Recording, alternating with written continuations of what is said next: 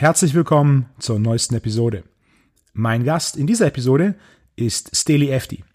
Steli ist vor über 13 Jahren in den Silicon Valley ausgewandert und hat dort ein Startup gegründet, mit dem er unter anderem den Y Combinator durchlaufen hat. Das wohl erfolgreichste Startup-Entwicklungsunternehmen der Welt. Mittlerweile ist er der CEO von Close.com und gibt weltweit Vorträge im Bereich Tech und Sales. Ich freue mich auf ein interessantes Gespräch mit ihm zu den Themen Y Combinator, Remote Work und auch seine neueste Passion, dem Kampfsport.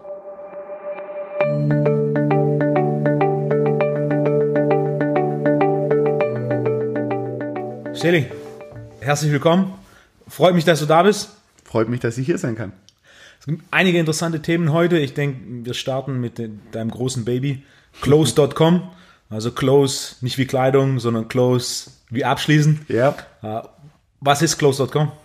Close.com ist ein äh, Produktivitätstool für Verkäufer, für Sales Teams. Es ist ein CRM, was sehr fokussiert ist auf Kommunikation. Ja, weil wir relativ früh in 2013 war quasi unsere Philosophie und unser Gedankengang, dass ähm, Verkaufen nichts anderes ist als resultatfokussiertes Kommunizieren. Mein Deutsch ist manchmal komisch, weil es eine direkte Übersetzung vom Englischen ist. Ja? Äh, aber am Ende des Tages kommunizierst du mit einem Endresultat, im, äh, äh, ja, mit, mit einem Ziel. Und von da war für uns damals schon klar, Verkaufssoftware muss Kommunikationssoftware sein. Dann waren wir die ersten, die ein CRM hatten mit äh, Telefonie out of the box. Das heißt, du konntest Anrufe tätigen durch die Software und Anrufe äh, erhalten. Dann waren wir die ersten, die E-Mail-Syncing gemacht haben, also dass alle deine E-Mails automatisch gesynkt werden im CRM. Ähm, und, und, und, wir haben da sehr viel Innovation in den Bereich äh, reingesteckt und dadurch auch ein bisschen Erfolg gehabt. Aber es, am Ende des Tages ist es Software für Verkaufsteams. Wir helfen den Teams, dass sie besser verkaufen, besser kommunizieren. Also Verkaufsmanagement. Ja. Du sagst da, dein, dein Deutsch ist direkt aus dem Englischen übersetzt.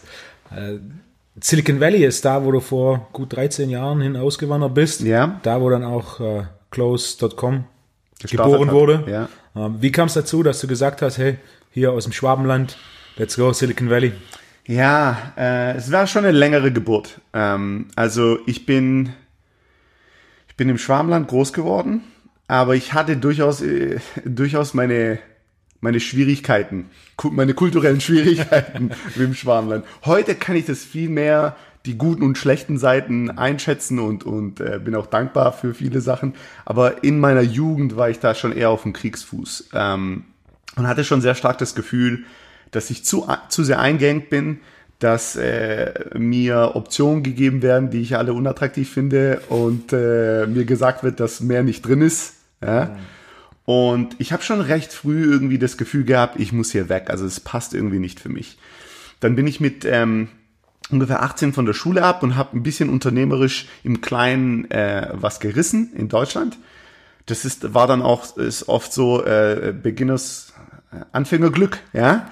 Äh, und die ersten paar Sachen haben ganz gut funktioniert, ja, im Kleinen. Und dann dachte ich, ich bin irgendwie der krasse Unternehmer, ja. Und ich habe dann nach einer Ausrede gesucht, ehrlich gesagt, weg, also einfach mal das Abenteuer weg aus Deutschland, weg aus Europa, entweder nach Asien oder nach Amerika und hatte dann eine Idee für ein Softwareunternehmen. Ich hatte absolut keinen Plan von Software, keinen Plan von Startups.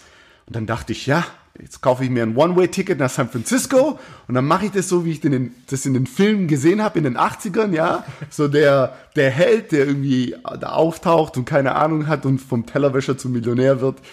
Und äh, habe das dann tatsächlich in 2007 so gemacht, dass ich einfach One-Way-Ticket nach San Francisco und gedacht hat, das wird mein großes Abenteuer und ich innerhalb von einem Jahr bin ich Time Magazine Person of the Year und bester Freund von Steve Jobs und äh, verändere die Welt. Und es hat nicht ganz, ganz so hingehauen, wie ich mir das ursprünglich gedacht hatte. Äh, aber es war doch ein, ein sehr wichtiger und richtiger Schritt für mich. Aber das war's. Ich habe mich, ich habe nach einer Ausrede gesucht, zu in, in ein anderes Land zu gehen und was Großes zu reißen. Und dann hatte ich eine Idee für ein Internet-Startup und dachte mir, okay, that's it. Ich muss nach Silicon Valley. Was war die Idee fürs erste? Das war zur Zeit von Web 2.0, ja, also wo es, wo, ähm, äh, wo Crowdsourcing und äh, das User ihr eigenen Content generieren, Wikipedia war ein Riesenthema, YouTube war gerade ein Riesenthema. Und ich hatte, ähm, ich hatte ein, ein schwieriges Verhältnis mit Bildung und Schule, aber habe zum Glück später in meinem Leben meine Liebe fürs Lernen entdeckt. Und dann war so für mich so, okay, ich revolutioniere das Bildungssystem. Also ich kreiere eine Online-Plattform, eine offene Schule, eine Weltschule, wo jeder jeden unterrichten, jeder von jedem lernen kann. Ja, ähm, und das war äh, durchaus der richtige Gedanke, sehr bisschen zu früh. Und ich hatte natürlich absolut keinen Plan, wie man irgendwie Software macht, wie man Geld raised. Ich wusste von gar nichts, gar nichts. Von da war die Execution grottenschlecht. Aber die, die Idee war wirklich ein Bildungssystem was zu verändern und eine Online-Bildungsplattform zu bauen. Was ist daraus passiert? Fünf Jahre, nein, fünf Jahre langes äh, auf die Fresse kriegen, ja. Ähm, ich, äh, also die, die, die Sache ist gefehlt am Ende des Tages. Ja, das war Misserfolg. Es war nach einem Jahr, nach schon seit nach zwei Jahren war das Baby tot. Aber ich habe dann noch drei Jahre lang so getan, als wäre es nicht so. Ja, und bin also wirklich in jeden Raum mit einem Skelett und habe gesagt, nee, nee, ist alles in Ordnung, braucht nur ein bisschen Wasser, ein bisschen Essen, das wird schon, ja, ihr müsst nur dran glauben. Ähm, und habe wirklich, bin also mit der Sache bin ich wirklich zum ersten Mal an mein Limit gekommen wo es nicht mit dem, mit dem Kopf durch die Wand hat nicht funktioniert. Und äh, ich war auch am Ende der fünf Jahre wirklich, also finanziell am Ende, emotional am Ende, spirituell am Ende, äh, physisch am Ende und musste dann irgendwann mal äh, zugeben, dass es Misserfolg war und konnte es dann trotzdem nicht und habe dann den, den Hack gesucht und habe mich irgendwann mal hingesetzt mit meinem Team und gesagt, wir machen jetzt zwei Monate Urlaub. Ja, wir sind alle pleite, wir sind alle fertig. Wir machen zwei Monate Urlaub, kann jeder irgendwie versuchen, ein bisschen Geld zu verdienen und wieder auf die Beine zu kommen. Und in zwei Monaten treffen wir uns wieder und dann schauen wir, was wir damit machen wollen. Und nach zwei Wochen war schon allen klar, wir kommen nicht mehr zurück. Ja. Aber ich konnte damals nicht sagen, das Ding ist tot. Also habe ich, hab ich mir eine bessere Story ausgesucht. Ja, wir machen kurz Pause. Ähm, aber es war ein, also unternehmerisch ein riesen Misserfolg, aber für mich äh, äh ein wichtiger Misserfolg. Ja. Viel gelernt so wie es sich anhört, war einfach dieses was oder was du mit der Idee der Zeit deutlich voraus.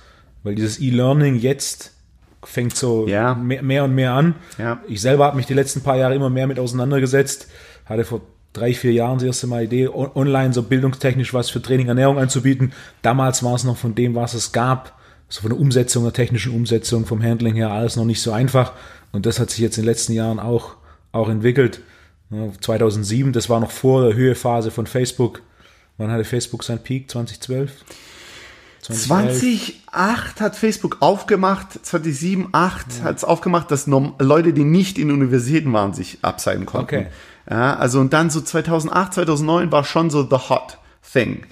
Ja, das war so Peak, wo Facebook cool war, wo jeder auf Facebook sein wollte. Ja. Und dann 2012 in Deutschland ja, ein bisschen später. Ein bisschen nachgezögert. Ja, das heißt, es ja. war, war noch wirklich früh, früh, was diese Online-Medien angeht. Ja, also es war sehr früh, aber am Ende des Tages ist es immer ein Execution, ein Execution-Problem. Ja, wenn du natürlich das perfekte Timing hast, äh, so ein Huhn kann auch im Tornado, Tornado fliegen. Wenn du das richtige, perfekte Timing hast, ist es wie ein Lotterieticket. Ja, das ist dann so, äh, ich habe viele Freunde, die bei eBay gearbeitet haben. Bei eBay war immer intern der Joke, also auch eine Gruppe von Affen könnte diese Firma nicht fertig kaputt machen, ja, weil die Idee und der Moment einfach zu perfekt war. Ähm, das war bei, bei uns nicht der Fall, aber mit besserer Execution hätten wir, hätte ich früher gemerkt, es funktioniert nicht und gepivotet und gepivotet und gepivotet und vielleicht wären wir dann ein komplett anderes Unternehmen geworden.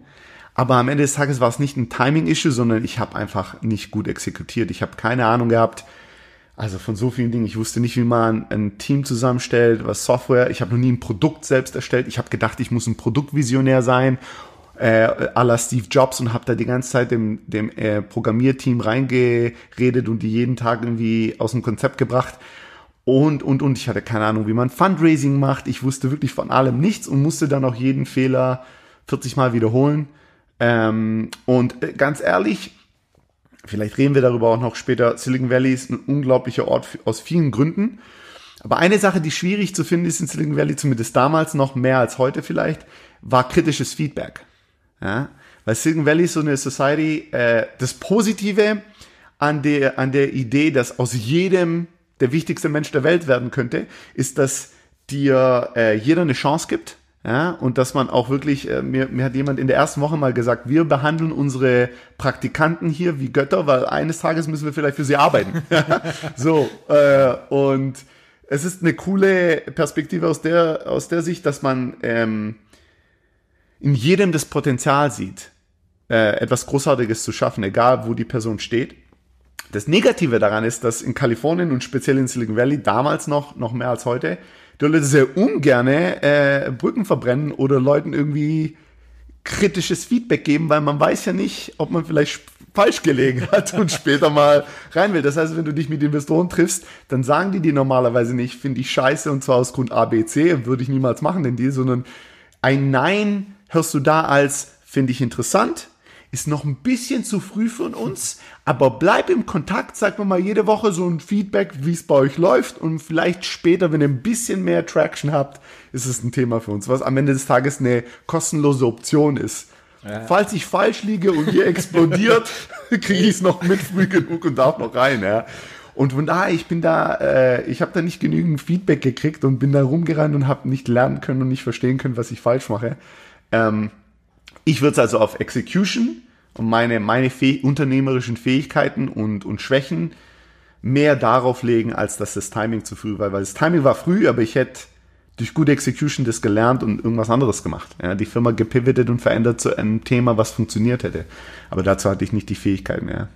Das war so ein bisschen Trainingslager dann für Close.com. Es war ein großes Trainingslager für Close äh, und es war auch ein großes, äh, ein, ein großes ähm, Persönlichkeitsentwicklungsworkshop für mich, ja. Also ich habe da wirklich viel gelernt, weil bis dahin konnte ich immer mit Sturheit gewinnen im Leben. Und mein Modell für großen Erfolg war auch so 80er Fernsehfilm Rocky, kriegst auf die Fresse für elf Runden und in der zwölften Runde bist du der, bist du der große Held. Und ähm, ich war so immer nach dem Prinzip mit dem Kopf durch die Wand statt mit den Augen durch die Tür. Und ich musste viele meiner Prinzipien dann verändern, ja, und sagen, okay, also einfach nur durch Schmerz Erfolg generieren, also ist zwar auch wichtig manchmal, aber kann, kann nicht das einzige Mittel sein. Ähm, du musst smarter agieren, du musst äh, strategischer sein, du musst auch verstehen, wo deine Grenzen sind. Und ich habe damals, du, ich habe gedacht, kein Urlaub, keine Break, sieben Tage die Woche saß ich 16 Stunden vor dem Laptop. Aber wenn du mich fragst, wie viel von den 16 Stunden habe ich wirklich was Wertvolles gemacht. Vielleicht eine Stunde, wenn es hochkommt am Tag. Ja? Und Ernährung, Pizza, Fast Food. Ich habe damals bestimmt so 20 Dosen Red Bull am Tag getrunken. Einfach Katastrophe, ja. Also einfach nur Burnout, Burnout, Burnout, um das Gefühl zu haben, ich opfere mich auf dem Altar der, des, des, des großen Erfolges, ähm, aber kaum was bewegt. Ja, einfach nur äh, viel, viel Stress, viel Tamtam, -Tam, aber wirklich, was habe ich bewegt, wie viel Fokus, wie viel Produktivität war da? Kaum was. Und das musste ich mir alles eingestehen. Ja, weil der Misserfolg so nah war und so monumental für mich, dass ich sagen musste, okay, also ich muss mich verändern. Das, wie ich gedacht habe, wie, wie es funktioniert im Leben, funktioniert vielleicht doch nicht. Das Verrückte ist, das ist, das ist sehr nah am, am Training beziehungsweise am Training im Leistungssport weil da auch einer meiner Punkte ist, dieses harte Training führt nicht zu Erfolg. Es ist nicht der, der am härtesten trainiert, der die meisten Erfolge hat, sondern der, der die besten Entscheidungen trifft. Und auch da gibt's, es gibt zu viele Trainierende, die einfach sagen, okay, ich mache mich einfach fertig, wenn ich müde bin, wenn es weh tut, dann habe ich gut trainiert, aber am Ende vom Tag wenig bis teilweise sogar keine Erfolge verzeichnen. Also zwei, zwei Monate in Urlaub gefahren bist, als du es zugemacht hast, wo bist du hingefahren? Na, ich dachte als allererstes, dass ich vielleicht zum ersten Mal in meinem Leben einen echten Job äh, kriegen müsste. Ja, ich habe, seitdem ich acht, ab zwischen 18 und 28 habe ich nur meine eigenen Dinge, äh, meine eigenen Unternehmen gestartet, unternehmerisch tätig gewesen. Und dann war ich aber so am Ende, dass ich gedacht habe, okay, jetzt wird es Zeit vielleicht für einen Job. Jetzt muss ich irgendwie für jemand anders arbeiten, ein bisschen Geld verdienen, meine Schulden zurückzahlen, ein bisschen Luft kriegen und dann gucken, was passiert. Und dann aber ganz ehrlich, nach zwei, drei Wochen Pause, auch nach dem mentalen Loslassen der Last und nach dem Akzeptieren der Scham des Misserfolges, hat sich da sehr viel intern auch frei, freigelegt wieder an Energie. Und dann habe ich irgendwie zwar gesucht nach einem Job, aber irgendwie unternehmerische Ideen gehabt, wie ich kurzfristig ein bisschen Geld verdienen könnte. Und dann hat ein guter Freund von mir äh, mich angeschrieben und gesagt, hey, ich habe so eine kleine Idee, ich denke, dir wird's gefallen, was ist denn dein Feedback dazu? Und dann hatte ich so eine extreme Klarheit von all den Fehlern, die ich gemacht hatte. War ich so, okay, hier ist, was du tun musst. Rede mit den drei Leuten, mach es so, mach es nicht so. Und ich hatte da ähm, äh, Bock, ihm zu helfen. Am Anfang rein freundschaftlich. Dann haben wir da angefangen dran rumzuwerkeln und dann funktionierte wirklich alles sehr schnell, schneller als gedacht. Nach zwei Wochen hatten wir einen Prototypen, nach drei Wochen hatten wir Investoren, nach vier Wochen wurden wir bei Y Combinator akzeptiert und dann war ich so, oh shit, okay, dann mache ich jetzt eine neue Sache, ja. Bin ich irgendwie reingestolpert ins Unternehmerische, bevor ich, bevor mir einen Job suchen konnte. Und dann war es wirklich eine, äh, eine krasse Zeit, so dann hatte ich so ein drei bis sechs Monate Phase, wo ich die fünf Jahre davor war ich so ein Außenseiter und ich konnte nicht irgendwie durchbrechen, ja. Ich konnte nicht wirklich in den inneren Zir Zirkel von Silicon Valley reinkommen. Und ich konnte, ich habe auch mich nicht verbessern können. All die Leute, mit denen ich zusammengearbeitet habe, waren auch Außenseiter, die planlos waren wie ich. Und ich wusste, ich muss aufs nächste Level kommen, aber ich wusste nicht wie.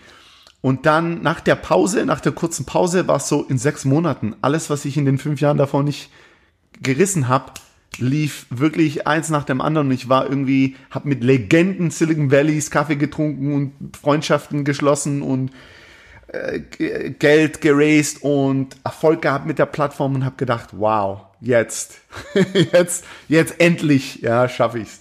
Ähm, also da ging es dann auf einmal super schnell. Also es hat sich alles so aufgestaut und dann ist der Damm gebrochen und dann lief es krass gut. Und natürlich auch da, sechs Monate äh, hat alles funktioniert und dann hat wieder, hat wieder angefangen, nicht zu funktionieren. Äh, und äh, dann habe ich aber erkannt, okay, äh, mein erster Instinkt war wieder mehr arbeiten, härter arbeiten, pushen. Und meine zwei Mitgründer, die beide technischer waren, und die beide viel smarter sind als ich, die waren eher so, boah, kein Bock, das funktioniert nicht, lass uns irgendwie was anderes machen. Was war das damals? Das war damals, das war damals eine, eine Mikro, äh, wie sagt man, Donations? Ähm, Spenden. Eine Mikrospendenplattform. Du hast mit deiner Kreditkarte oder Bankkarte dich abseilen können und dann haben wir jede deiner Transaktionen aufgerundet auf den nächsten Dollar und haben den Change genommen und ihn für einen guten Zweck ausgegeben.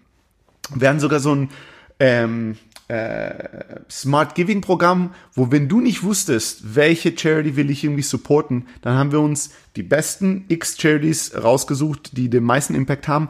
Und kontextuell zu deinen Ausgaben haben wir gespendet. Das heißt, hast du Bücher auf Amazon gekauft, haben wir für äh, Bildung äh, der Armen ausgegeben. Hast du Essen eingekauft, haben wir für Feed the Poor äh, dein, deine, dein Change ausgegeben. Und es ist die ersten sechs Monate krass gut angelaufen. Da hatten wir eine sehr gute Distributionsstrategie. Und dann aber nicht mehr. Das hat sich, das hat nicht skaliert. Und dann waren wir am Anfang so alle möglichen PR. Wir haben unglaublich viel PR gemacht hat nicht funktioniert. Dann haben wir extrem viel mit Celebrities gearbeitet. Ashton Kutcher hat viel mit uns gearbeitet und das promoted. Oprahs Leute, unglaublich. Wir haben Traffic ohne Ende, aber nicht die Sign-ups. Und, und, und wir sind dann durch alle möglichen Wege, um Wachstum wieder so hinzukriegen. Das hat dann nicht funktioniert. Ich bin dann wieder in meinen normalen Modus rein. Mehr arbeiten, härter arbeiten, pushen. Und meine Mitgründer waren dann so, boah, kein Bock, lass uns was anderes machen. Und ich bin dann tatsächlich sauer geworden auf die, ja, und habe dann angefangen, ähm, wie sagt man das auf Deutsch, Resentment, also dass ich irgendwie so innerlich, Groll. wie Einen inneren Groll. inneren Groll gegenüber meinen äh, Mitgründern. Und ich so, ich habe die dann total gejudged. Ja, oh, was denken die Unternehmertum ist irgendwie, ein, ja, dass alles immer nur funktioniert. Man muss auch mal hart durchgreifen. Und dann habe ich mich immer selbst erwischt dabei und gedacht, okay, stopp. Du kotzt dich den ganzen Tag über die an, du kritisierst die die ganze Zeit. Triff eine Entscheidung. Ja? Entweder such den neuen Mitgründer oder ähm, sag denen, die sollen was anderes machen und mach das selbst, wenn du so überzeugt bist, dass es nur härtere Arbeit bedarf. Oder vielleicht musst du dich mal den anderen anpassen. Vielleicht haben die recht. Vielleicht müssen wir mal einen Weg finden, ein bisschen flexibel zu sein und was anderes auszuprobieren. Und mir war klar, ich wollte es nicht allein machen. Ich wollte nicht sagen, geht weg, ich, oder äh, ich gehe und mache was anderes äh, und überlasse es euch. Und ich habe mir gedacht, vielleicht muss ich mich mal anpassen. Vielleicht liege ich ja falsch. Und vor allem auch war mir klar, ich habe mich dann die Frage gestellt, du kritisierst die die ganze Zeit? Kritisieren die dich auch? Nee. Bist du perfekt? Nein. Aber was die von Anfang an gemacht haben, ist, die haben mich einfach akzeptiert. Die waren so, pff, der geht uns zwar manchmal auf den Sack, aber so ist er halt. Und ich war aber nicht so. Ich wollte die verbiegen und verändern, dass sie so sind wie ich. Und da habe ich gedacht, nee, es wird vielleicht mal Zeit, dass ich mich verändere. Und dann haben wir uns hingesetzt und gesagt, okay, also es ist zwar scheiße, dass das, was wir machen, gerade nicht funktioniert und frustrierend. Lass uns Folgendes machen. Wir nehmen 50 Prozent der Zeit und wir machen weiterhin an dem Thema. Aber wir äh, nehmen uns 50 Prozent der Zeit und lass uns einfach mal kreativ sein wieder. Jeder darf ein Projekt sich aussuchen, ja, an was wir drei Wochen lang arbeiten. Wir schmeißen das danach weg. Das muss gar nichts Geiles sein. Einfach nur, dass wir wieder kreativ sind, weil die letzten Monaten sind wir so irgendwie in einen stressigen Modus gekommen, dass wir gar nicht mehr outside the box denken können. Und dann schauen wir mal in ein paar Monaten, wo wir sind. Vielleicht entdecken wir eine neue coole Idee, vielleicht entdecken wir durch das Kreative einen Weg, das Unternehmen wieder und die, die App wieder ins Wachstum zu bringen.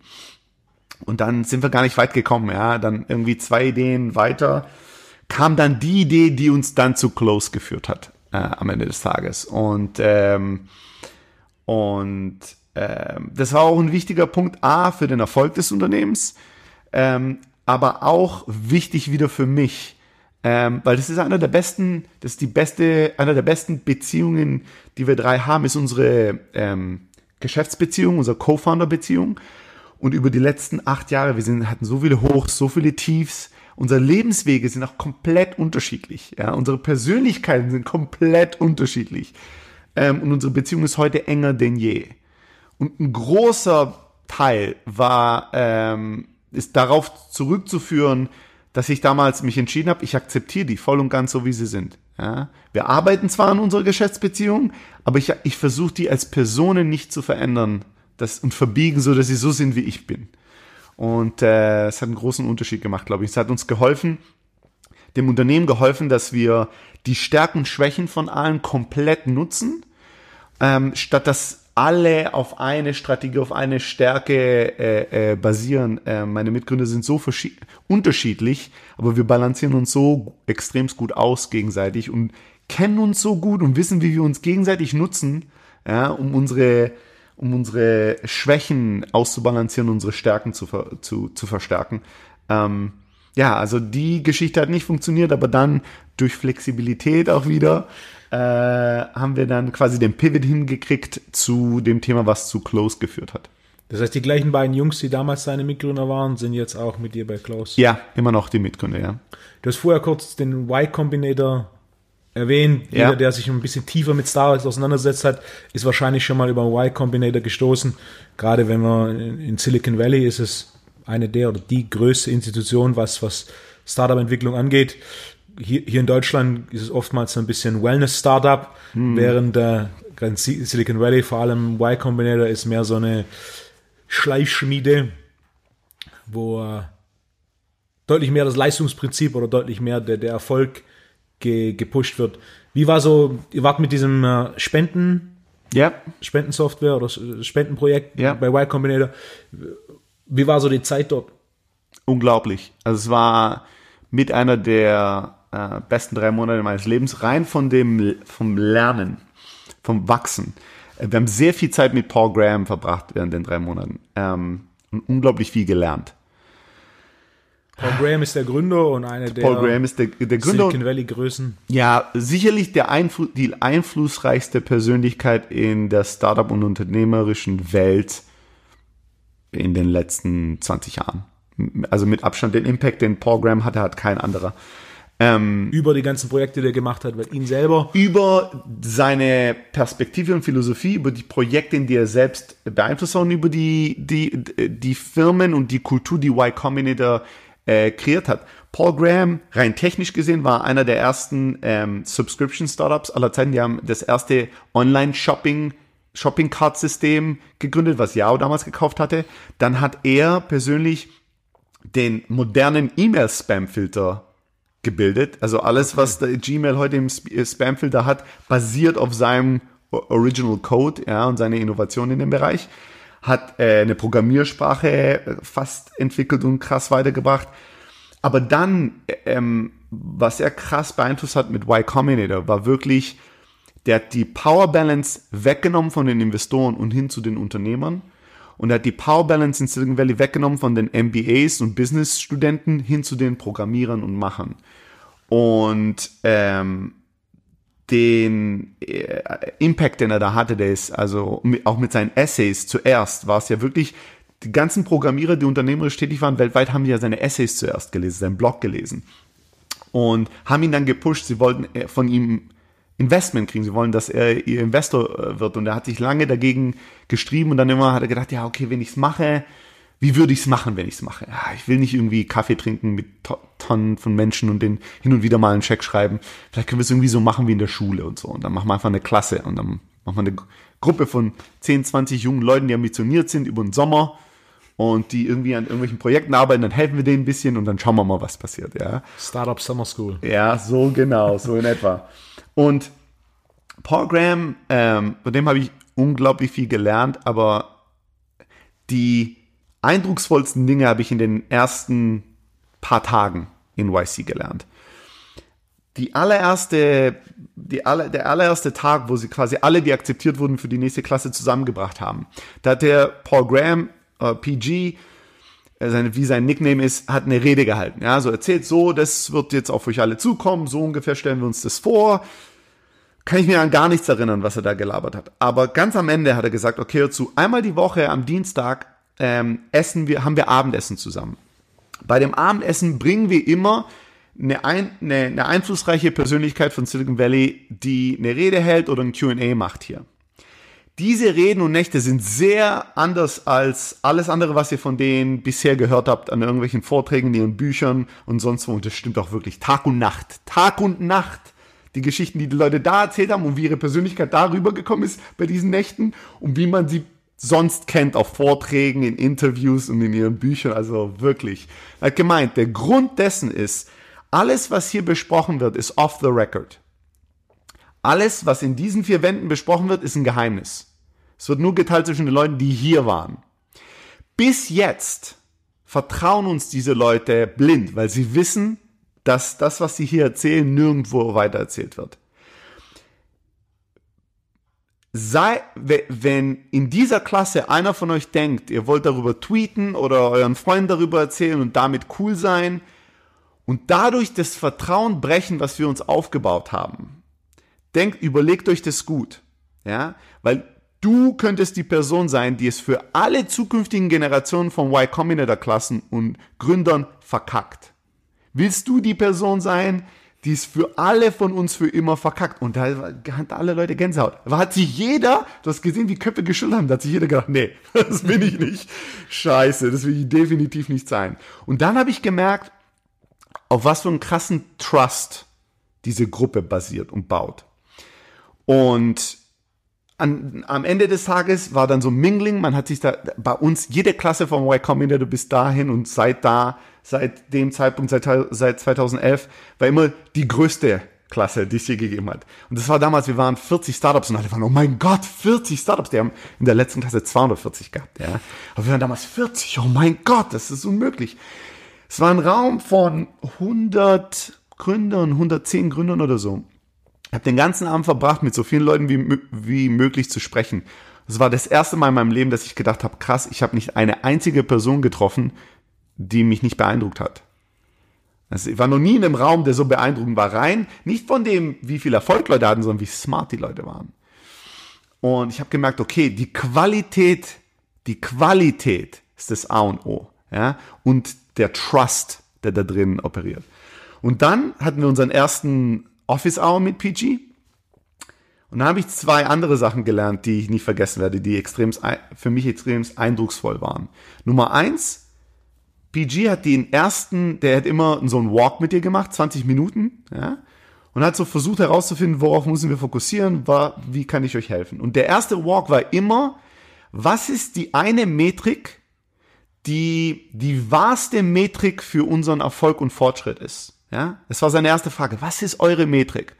Und dann haben wir erzählt, ja, wir denken, es ist vielleicht das, das oder das. Hm, warum? Und dann ist er wirklich super tief gegangen. Warum ist diese Metrik die beste Reflexion der Wahrheit, der wahr, des wahren Fortschrittes? Ist es wirklich so? Aber warum ist es nicht diese andere Metrik? Und dann haben wir wirklich philosophiert und diskutiert.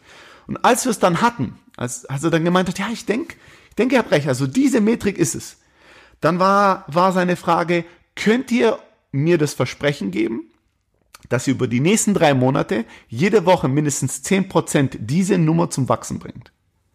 Und wir waren so, klar. Okay, Hand drauf.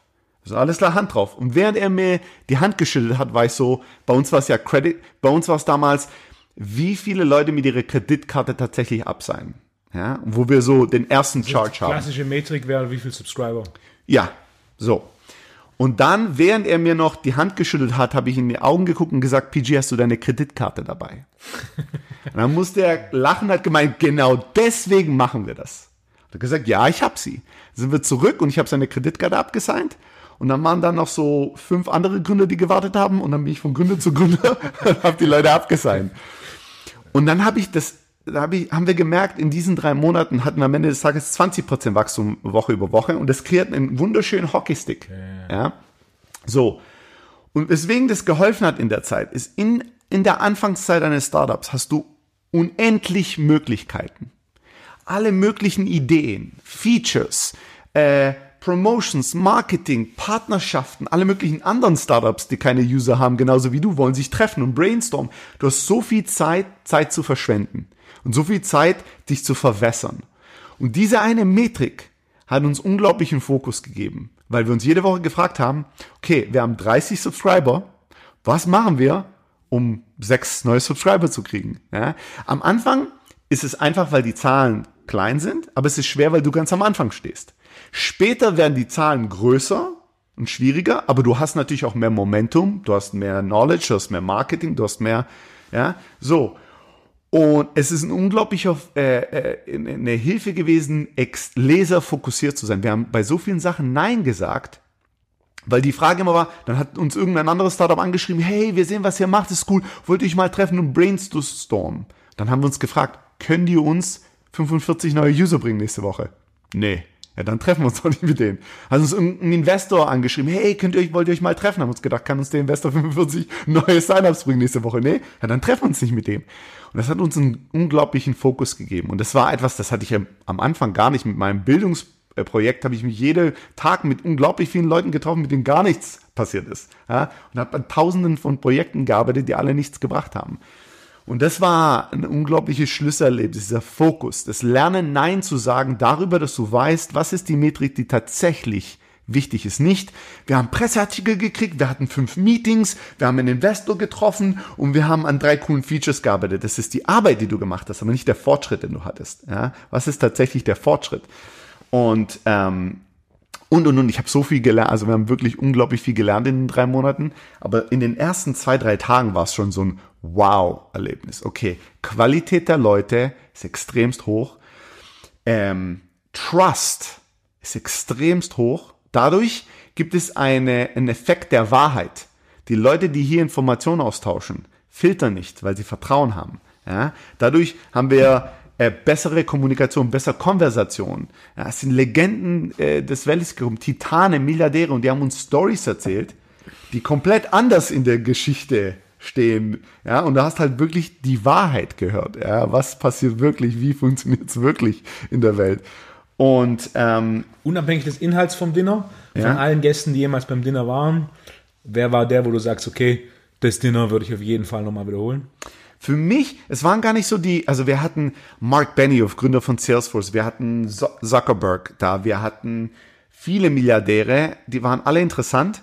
Für mich, das, was mich am meisten beeinflusst hat, waren die Gründer von ähm, ein Startup, was ich kann mich gar nicht erinnern, wie das jetzt heißt. Das hat auch Salesforce damals gekauft. Damals war es der, die größte Akquisition von Y Combinator für 250 Millionen. Ähm, das war so, ich Was kann mich gar gemacht.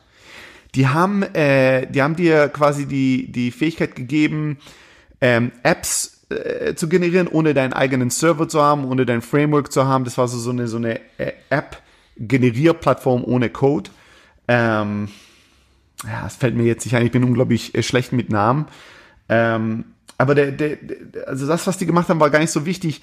Es waren drei Jungs und deren Philosophie und die Dinge, die die erzählt haben, von wie sie Entscheidungen getroffen haben, war so konträr zu meiner, dass es mich wirklich extremst beeinflusst hat. Die haben zum Beispiel ganz am Anfang gesagt, wir haben eine einfache Philosophie, wenn etwas zu schwer ist, hören wir damit auf. Das war so für mich so, wie? Was? So, ja, weil, müsst überlegen, wenn etwas zu schwierig ist, bedeutet es entweder, es ist der falsche Zeitpunkt, daran zu arbeiten, Oder wir sind die, das falsche Team, um daran zu arbeiten, oder wir haben den falschen Approach. Wenn du etwas richtig zum richtigen Zeitpunkt machst mit den richtigen Leuten, kann es nicht so schwer sein. Und das war so, äh, der Satz an sich hat mein Gehirn zum Explodieren gebracht. Ja, ich so, wie, wo jetzt, wenn es zu schwer ist? Für mich war zu schwer, dann arbeitet man härter. Ja, ja? vielleicht so ein bisschen äh, Rocky plus schwäbisches Denken. Ja, also, die Mischung. Ja. Und ähm, wir haben so viele so sehr konträre, oh, wir arbeiten so wenig wie möglich und äh, es geht immer um so smart sein, nicht hart. Aber dieses, wenn etwas zu hart ist, ist es das Signal, es ist nicht richtig. Das habe ich danach angefangen anzusetzen und auch überall zu sehen. Ja, ich kann mich erinnern, zwei Wochen später habe ich in unserem Büro versucht, äh, Stühle zusammen äh, zu bauen. Ja, und da habe ich da bei einem Teil des Stuhls rumgemacht wie so ein Affe und es ging nicht und gepusht und gemacht und getan. Und dann habe ich zehn Minuten Pause, habe gedacht, ich gehe spazieren, weil mich das total genervt hat. Und dann bin ich zurück und habe ich gemerkt, ja, ich habe das Teil falsch rum reingetan. Hab's umgedreht und dann war es zack, zack und es war fertig. Und dann war ich so, ah, wenn du es wenn falsch angehst, ist es schwer, ja. Und es hat mich wirklich sehr beeinflusst, dass ich immer wieder, wenn ich, wenn etwas zu schwer ist, dass ich sage, stopp, warte, irgendwas stimmt hier nicht, ja. Ähm, das war von allen Dinnern der Moment, der mich am meisten geprägt hat, wo ich wirklich so, shit, alles, was ich bis jetzt in meinem Leben gedacht habe und geglaubt habe, stimmt nicht. Ja, muss ich umdenken. Das hat mich am meisten beeinflusst, for sure. Neben dem Abendessen, wie sah sonst so ein, so ein Tag bzw. eine Woche bei Y Combinator aus? Du, ähm, es war super freeform. Also, die haben quasi gemeint, einmal die Woche musst du kommen zum Abendessen. Ähm, in der Zeit wollen wir auch gegenseitig, kannst, kannst du mit, deinen, mit den Mitgründern Freundschaften pflegen, den zeigen, Fortschritte, ähm, Erfolge, Misserfolge teilen. Ähm, du kannst so viel oder so wenig du willst Office Hours mit uns buchen, also so wie quasi nach dem Universitätsmodell mit dem Professor sagen, hey, ich brauche Hilfe. Und dann äh, hast du normalerweise ähm, dir rausgesucht, welchen Partner du brauchst und dann war das oft so ein 15, 20 Minuten Walk um, um den Park drumherum und dann hat man halt diskutiert und gebrainstormt. Und das war's im Prinzip in den ersten zwei Monaten. Und dann der letzte Monat war sehr intensive Vorbereitung auf Demo Day, was der Tag war, wo du quasi deinen Fortschritt und dein Unternehmen präsentiert hast vor den einflussreichsten Investoren, alles an einem Tag und der Presse. Ja, das war dein großer Launch Day quasi. Und da wurde dann die, dann wurde da die Vorbereitung intensiver und intensiver. Man hat sich auf die Präsentation vorbereitet, man hat sich die haben einen gecoacht mit Investoren etc. Aber es war schon sehr ein, ähm, du kannst, viele, Unterne viele Gründer haben den Vorteil entdeckt, oft bei Y Combinator rumzuhängen und von dort aus zu arbeiten, weil dann hast du alle möglichen extrem Celebrities da gesehen. Da sind da irgendwelche Zuckerbergs rumgehangen und haben da gegessen und gechattet und wenn du was von dem gebraucht hast, konntest du halt rüberlaufen ja, und mit dem labern. Oder, oder, oder. Ähm, Was waren die erfolgreichsten Firmen, die Y Combinator? Die erfolgreichsten Y Combinator Firmen, ähm, zu den erfolgreichsten Unternehmen gehören Airbnb, äh, gehören Dropbox, äh, gehören Stripe, was hier nicht so bekannt ist, aber also 50 Milliarden Konzern, das du verwendest, wir verwenden es. Ähm, also Airbnb, äh, Dropbox, Stripe sind hier die drei bekanntesten, größten, also zweistellige Milliardenkonzerne. Ähm, und danach gibt's, also es gibt so viele. YC, ich weiß nicht mehr die letzte Statistik, aber du musst dir überlegen, vor noch, ich glaube, einem Jahr oder zwei, war das Gesamtvolumen, was Y Combinator investiert hat, ich glaube, um die zwischen 10 und 20 Millionen. Und der Gesamtportfoliowert war in den hunderten Milliarden. Also es gab kein, kein erfolgreicheres Investmentvehikel in der Historie von, von, von, Investments. Weil YC, musst du überlegen, er investierte bei, bei Airbnb in der Zeit noch 25.000 Dollar in Airbnb und hat dafür 6% gekriegt. Was ist die Bewertung von Airbnb jetzt? Also ich kenne die Bewertung für Airbnb nicht äh, auswendig, aber ich würde mal schätzen, äh, es ist sicherlich im zweistelligen Milliardenbereich. Ähm, ich glaube, Stripe hat eine 40 Milliarden Bewertung. Stripe ist immer noch so ein Early Startup, da hat YC 6% gekriegt für 25.000 Dollar. Crazy. crazy. Das quasi aus 25.000 Dollar wurden 3 Milliarden. Ja, jetzt muss man ein bisschen Verwässerung mit einrechnen, ja, ja so. Aber äh, also es ist unfassbar. Und es gibt noch, es gibt so viele YC-Startups, von denen noch nie jemand gehört hat, die alle schon im Milliardenbereich sind oder im Hunderte von Millionen Bereich. Es ist unglaublich. Es ist unglaublich. Das heißt, der Ablauf der drei Monate war relativ frei. Mhm. Aber es war diese eine Metric, dieser eine Indikator, diese eine Kennzahl. Ja. Und die musste laufen. Ja. Was ich mitgebracht habe bei YC, war äh, es harte Arbeiten und schamlose Hasseln. Und ich habe recht früh erkannt, wir kriegen aus diesem Programm so viel, wie wir nehmen. Nicht so viel, wie wir uns ge gegeben wird. Von daher, wir haben jede Woche einen Walk gehabt mit PG. Ja? Äh, wir waren oft, wir haben uns ein, ein, ein Apartment um die Ecke von Y Combinator gesucht und haben das angemietet für drei Monate, damit wir in, um die Ecke leben und so oft wie möglich da dort rumhängen können. Und ich war auch sehr, sehr schamlos. Also PG hat auch von uns immer so geredet, so, ey, die Jungs sind merkwürdig, aber extrem effektiv. Der hat auch immer gesagt, um euch mache ich mir keine Gedanken. Ja, um euch mache ich mir keine Gedanken. Wenn wir was gebraucht haben, ich gebe dir ein Beispiel. Es gab zu, ähm, im dritten Monat ähm, waren wir so heiß in der Fundraising-Phase. Und da war ich äh, sehr äh, beschlossen, all die Fehler, die ich in den fünf Jahren davor gemacht habe, wo ich sehr unerfolgreich war, erfolgreich war mit Fundraising, zu verändern. Dann hatten wir eine große Investmentfirma, die wir unbedingt drin haben wollten in unserer Runde. Aber die uns gesagt haben, ja, also wir sind jetzt die nächsten fünf Wochen ausgebucht mit Monday Partner Meetings und würden uns euch gerne in sechs Wochen einbuchen. Und mir war es wichtig, dass unser Fundraising in zwei Wochen durch war. Ja, ich gesagt, wir gehen all in in zwei Wochen und dann sind wir fertig mit dem Thema und fokussieren uns aufs Unternehmen, auf den Unternehmensaufbau. Also ich habe da rumgemacht und versucht, die zu überzeugen, dass sie das Meeting mit uns früher haben. Die haben sich nicht überzeugen lassen. Da habe ich mich mit PG getroffen und gesagt, PG, so, also die Firma, kennst die, die, der Partner dort, wir wollen mit denen so schnell wie möglich ein Meeting. Die machen aber rum und wollen uns erst in fünf, sechs Wochen haben. Was kannst du, kannst du denen kurz eine E-Mail schicken und denen sagen, dass wir die geilsten sind und dass die unbedingt mit uns schnell reden sollen? Hat PG gesagt, ja klar, kann ich gerne machen. Ich so, okay, gut, hier mein Laptop, ich habe schon Gmail offen, log dich doch mal ein. Ich habe dir eine E-Mail geschickt mit dem Template, was du denen schicken kannst. Du musst nur Copy-Paste machen und es editieren. Lass uns das doch jetzt gleich erledigen. Weil ich wusste, PG hat hunderte von Gesprächen am Tag, tausende von Gefallen, die er machen muss. Und wenn ich den jetzt weggehen lasse mit diesem losen Versprechen, schick den doch mal eine E-Mail, dann muss ich da tausend Tage herummachen. Und von daher haben wir das einfach genau da erledigt. Und dann hat er das, die E-Mail geschrieben, den rausgesendet, Simulated mich angeguckt und gesagt, und genau deswegen werdet ihr erfolgreich. ich brauchte ein, ein, ein, äh, ein Recommendation Letter für mein Visum. Ja, und dann habe ich also von Ashton Kutcher Letters gekriegt und allen möglichen Größen. Vom PG wollte ich auch ein Letter. Und dann habe ich den den geschickt gehabt, hat den Fehler gemacht. Und PG ist ein, ein sehr guter ähm, Autor und Schreiber, also er schreibt sehr, sehr gerne, sehr gut. Und hat natürlich den Recommendation Letter, den ich in seiner Stimme für mich geschrieben habe, hat natürlich gehasst. Ja, das war natürlich ein beschissener Letter. Aber er hat natürlich keine Zeit, drei, drei äh, äh, Seiten über mich zu philosophieren und zu schreiben für die Regierung. Und da habe ich da ewig rumgemacht und der war da ewig, ja, okay, ich muss das nochmal editieren, das ist nicht gut.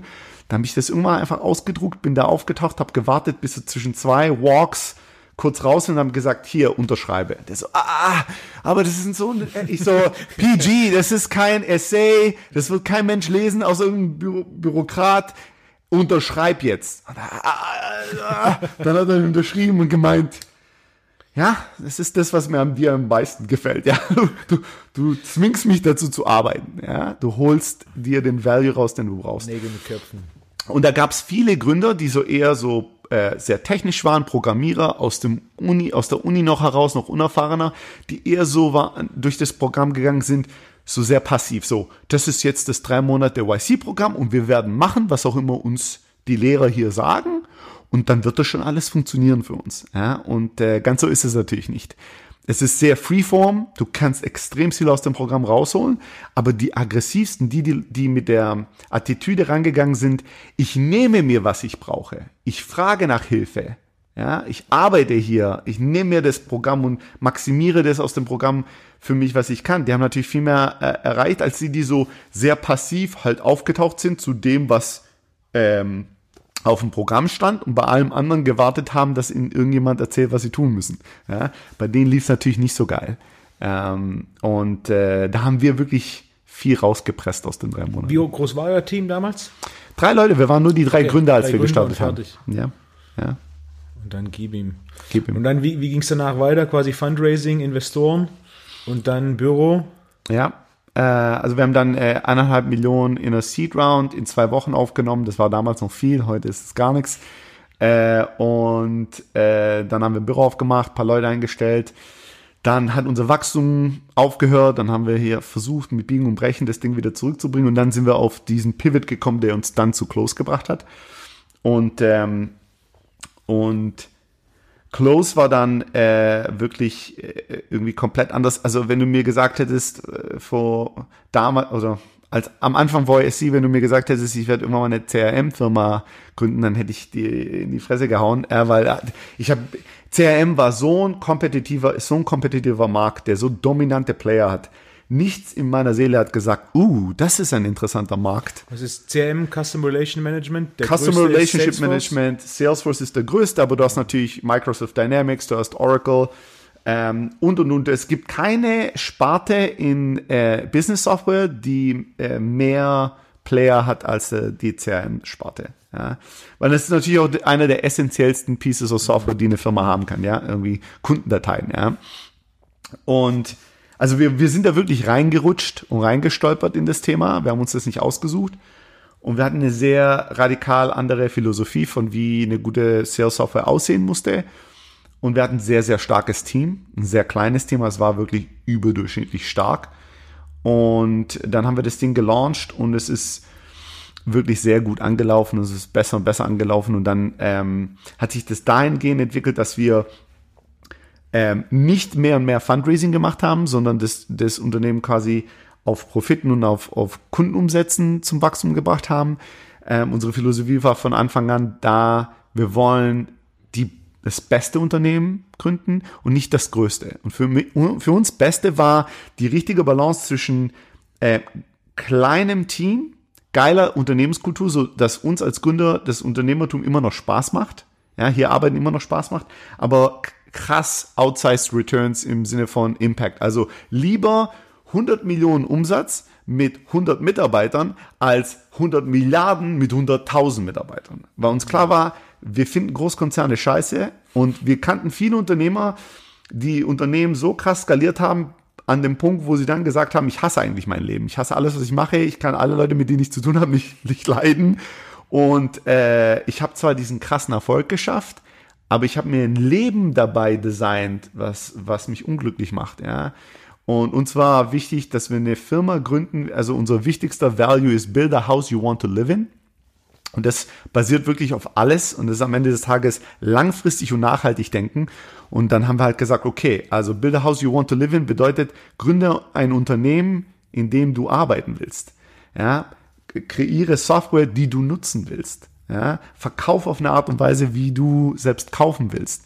Und ähm, und sind heute ein sehr kleines Team, 45 äh, Mitarbeiter. Wir sind vollkommen remote, weil uns diese Freiheit wichtig war. Das ist ein Punkt, den ich ganz interessant finde, Ja. von diesem, okay, Büro, Büro weg, Ja, 45 Leute, aber Ja. im Endeffekt, was sind 14 Länder? 14 verschiedene Länder, ja. Und dann trifft man sich einmal im Jahr, aber jeder Zweimal im Jahr äh, fliegen wir, lassen wir alle Leute einfliegen in eine Stadt und arbeiten eine Woche sehr strategisch an äh, die nächsten sechs Monatspläne, aber auch an Kultur und ähm, sorgen für, für die Sozi das soziale, ähm, die sozialen Connections unter dem Team und unter den ganzen neuen Leuten. Ähm, aber die meiste Zeit äh, ist es komplett distributiert, das Team. Und die Stadt wechselt jedes Mal? Ja, äh, wir haben jetzt die letzten zwei Mal in Kanada gemacht, aber wir haben über die Jahre alles Mögliche. Also wir pendeln ähm, zwischen ein Retreat ist in Nordamerika und eins ist in Europa, weil es ungefähr 50-50 ist, Mitarbeiter Europa und Nordamerika. Wir haben ein paar Outlier, jemand in Bangkok, jemand in Russland, jemand in Brasilien, aber die meisten anderen sind, ähm, 60 Prozent unserer Mitarbeiter sind in Nordamerika und ungefähr 30 Prozent in Europa. Wie rekrutierst du die, wenn die so weit verstreut sind?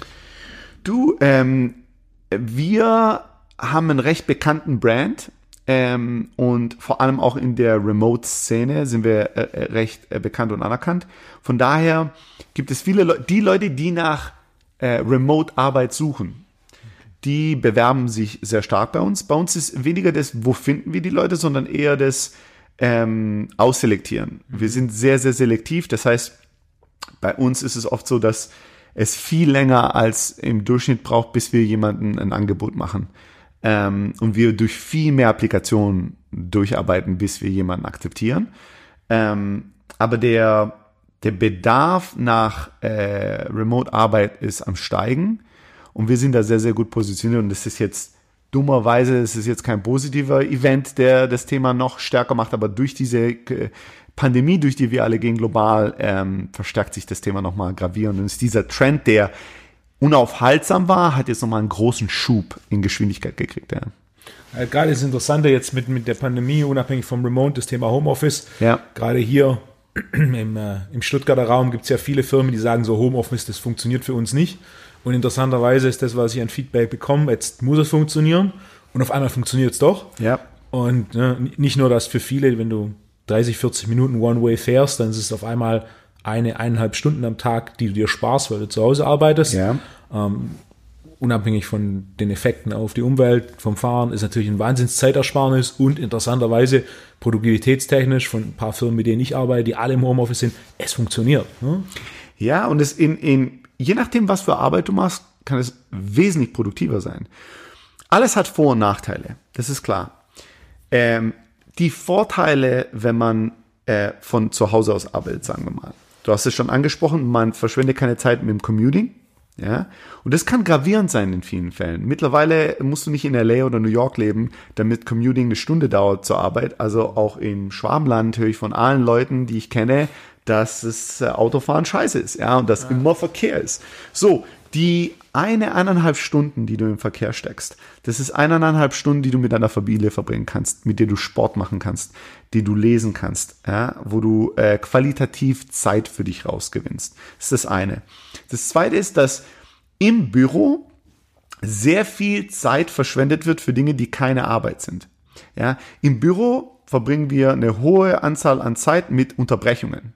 Ja, da äh, labert dich der Kollege an, da schickt man sich Memes, da hörst, überhörst du, dass da in der Ecke irgendwas geredet wird über irgendeinen Plan, die die Geschäftsführung hat, die, und dann auf einmal hörst du auf zu arbeiten und hörst da genauer zu. Dann hast du äh, Büropolitik, ja, wer hat mein Joghurt aus dem Kühlschrank gegessen, äh, wer schläft mit wem, wer hat Affären, wo sind die Gruppenbildungen. Ein Großteil der Zeit im Büro arbeitet niemand produktiv. Man sitzt vielleicht vor dem Laptop, man ist im Büro, ja, aber ist wirklich, ist man hochproduktiv im Arbeiten? Nein. Und da ist es auch so, man muss unterscheiden, das muss ich auch über die Jahre in Silicon Valley lernen. Ich habe das so nicht auf dem Radar gehabt. Wenn du eher im Marketing bist oder eher im Sales oder PR, dann verschwendest du sehr offenhändig viele Stunden deines Tages und du kriegst es gar nicht mit. Und wenn du dann mit technischen Leuten arbeitest, mit tatsächlichen Leuten, die ähm, fokussiert in the zone sein müssen für mehrere Stunden. Ja, die können nicht jede 20 Minuten kurz mal unterbrechen für fünf Minuten. Ja, dann siehst du, wie äh, sehr die ihren Fokus protecten. Ja, und wie sensibel die darauf sind, dass sie mal kurz unterbrochen werden. Weil die wissen, die fünf Minuten Unterbrechung, die braucht mich noch, die braucht noch mal eine halbe Stunde, bis ich wieder in the zone bin. Mhm. Ja, wenn jetzt jeder von uns jeden Tag bei der Arbeit äh, Bücher schreiben würde, ja, dann wüssten wir, wie schwer es ist, mal anfangen zu schreiben, im Roman weiterzukommen und wenn dann einer dich unterbricht mit irgendeinem Witz, wie schwer es ist, dann wieder reinzukommen. Aber da wir nicht hochfokussiert über Stunden lang produzieren müssen, sind wir so offenherziger mit dem, ja, das war ja, da haben wir kurz gebrainstormt, dann habe ich da ein paar E-Mails gemacht, da war ich dann in einem Meeting und die Leute, ich habe mich früher nicht so stark gefragt, ja, war das jetzt produktiv? Hat das jetzt was gebracht? Oder das, was schwer zu produzieren ist, wo ich Fokus gebraucht habe, tatsächlich Willenskraft, habe ich das geschafft gekriegt, weil ich heute oder nicht, weil ich 7000 Unterbrechungen hatte. Und ähm, da hast du, das alles hast du nicht. Ja? Das ist natürlich manchmal auch sehr unangenehm, weil dieser White Space, der ähm, konfrontiert uns auch mit unserer eigenen äh, Lack of Focus. Ja? Da merkt man auf einmal, oh, es ist schwer, fokussiert zu sein. Ja? Ja, ähm, aber es gibt dir unglaubliche Vorteile. Natürlich gibt es auch Nachteile und viele von den Nachteilen, die kann man umgehen oder dafür gibt es Lösungen und manche Nachteile gibt es keine Lösungen für. Ja? Ähm, natürlich braucht man als Mensch den sozialen Kontakt und den, der fehlt einem. Ähm, natürlich ist es so, dass viele Leute einen sehr naiven äh, Gedanken haben, was Remote Work angeht und denken, Remote Work, geil. Kann ich den ganzen Tag in meinen Pyjamas arbeiten oder um die Welt reisen und arbeiten? Ist das nicht geil? Nein. Remote Work, den, der erste und wichtigste Faktor, nach dem wir schauen, ob wir dich einstellen, ist Culture Fit. Ja, passt zu unserer Kultur. Der zweite Faktor ist Remote Fit. Und hier ist das erste, worauf wir achten auf die Leute, ob sie remote äh, geil arbeiten werden oder nicht und glücklich damit sein werden oder nicht. Disziplin. Hast du keine Disziplin, kannst du nicht remote arbeiten. Weil remote gibt dir alle Möglichkeiten und je mehr Freiheit du hast, du weißt es, ohne Disziplin, desto mehr wirst du untergehen. Ja? Wie testet ihr Disziplin? Naja, vom wie, Bewerbungsprozess? naja, wir schauen nach Markers, also in der Vergangenheit, die für Disziplin sprechen. Ja? Hey, erklär uns mal, ähm, äh, also im Lebenslauf, äh, erklär uns mal, was sind die Dinge, die, äh, die du konsequent und konsistent machst. Ja? Wo sind deine Hobbys? Wie organisierst du deine Familie? Ähm, was tust du ähm, mit deinem Freiraum? Ja? Äh, wo gibt's auch also wir stellen zum Beispiel auch niemand mehr ein. Am Anfang haben wir Leute eingestellt, die gesagt haben, ich habe mich jetzt entschieden, ich will remote arbeiten, deswegen habe ich mich bei euch beworben. Früher haben wir gedacht, cool. Jetzt denken wir, danke, aber nein, danke. Ja? Dieses Experiment, ob Remote Work cool oder nicht cool ist für dich, macht es woanders.